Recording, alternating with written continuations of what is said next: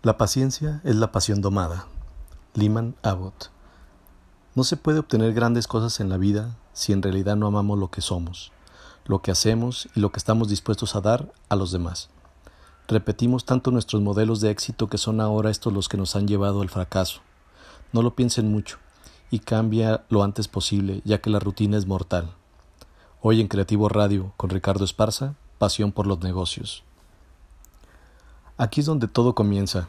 Debemos enfocarnos en nuestro cliente, pero no por obligación a realizar un trabajo y dar un servicio, sino por la satisfacción de hacerlo con excelencia, por la satisfacción de lograr servicios diferenciados, de lograr crear equipos de colaboradores capaces de aportar valor a nuestro proyecto por el simple hecho de que son nuestros principales fans, capaces de ver nuestra visión y enamorarse de lo que hacemos. Pero, ¿qué es lo que debemos considerar como principios para lograr esta integración y ese impacto? Tanto estratégico como en la acción. Aquí algunos elementos a considerar. Los valores, totalmente imprescindibles.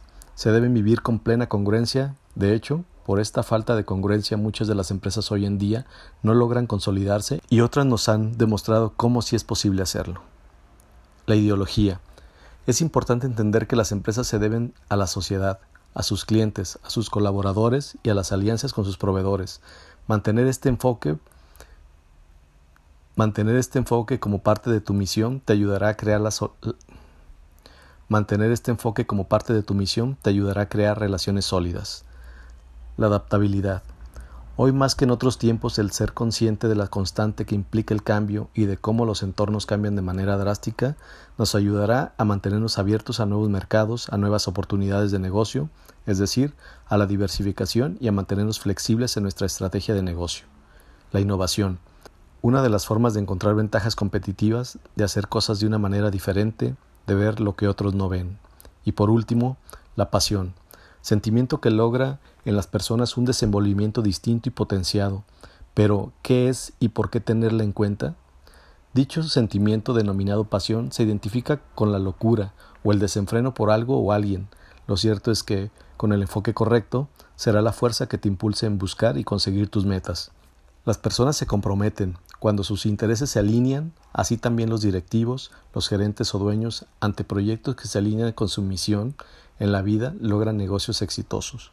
Pero no todos han tenido esta claridad y estas experiencias, ya que aún vemos cómo los directivos buscan encontrar individuos dóciles para mandarlos mejor, rápidos, para que sean capaces de realizar tareas y brindar remuneraciones poco honestas.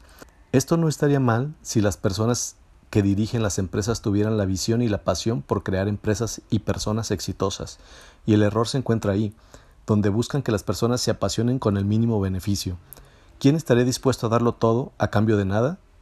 La pasión es el activo más importante para esta nueva era que nos toca vivir, y la forma de entenderla es explicar los caminos que convergen para que se instalen en las organizaciones, la pasión de las personas y la pasión de las empresas.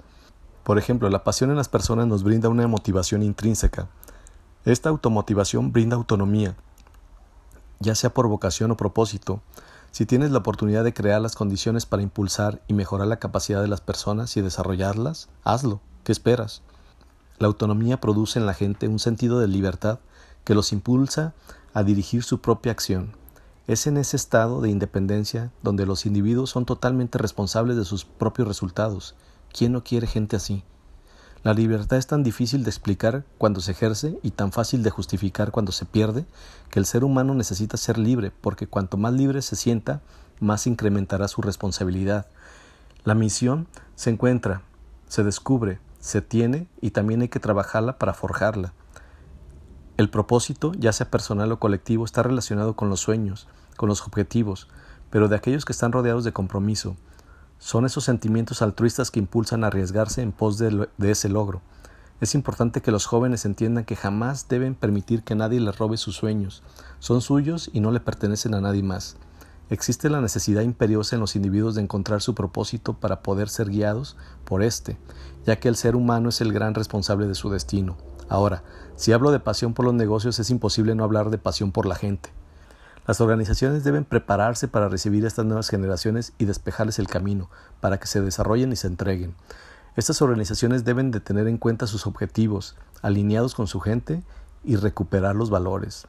Los objetivos de las organizaciones se deben de trasladar a los empleados para que se formen como parte de sus propósitos.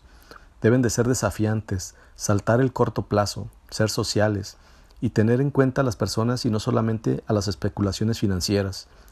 Los objetivos deben de ser transformadores y no especulativos. Estamos en la era de la, de la postcompetitividad y la vida no pasa solo por ser más grande, más rico o más rentable. Las empresas deben transformarse positivamente y transformar a la sociedad en las que actúan. Los valores en las empresas quedaron inmersos en la ideología que carecía de valores sensatos.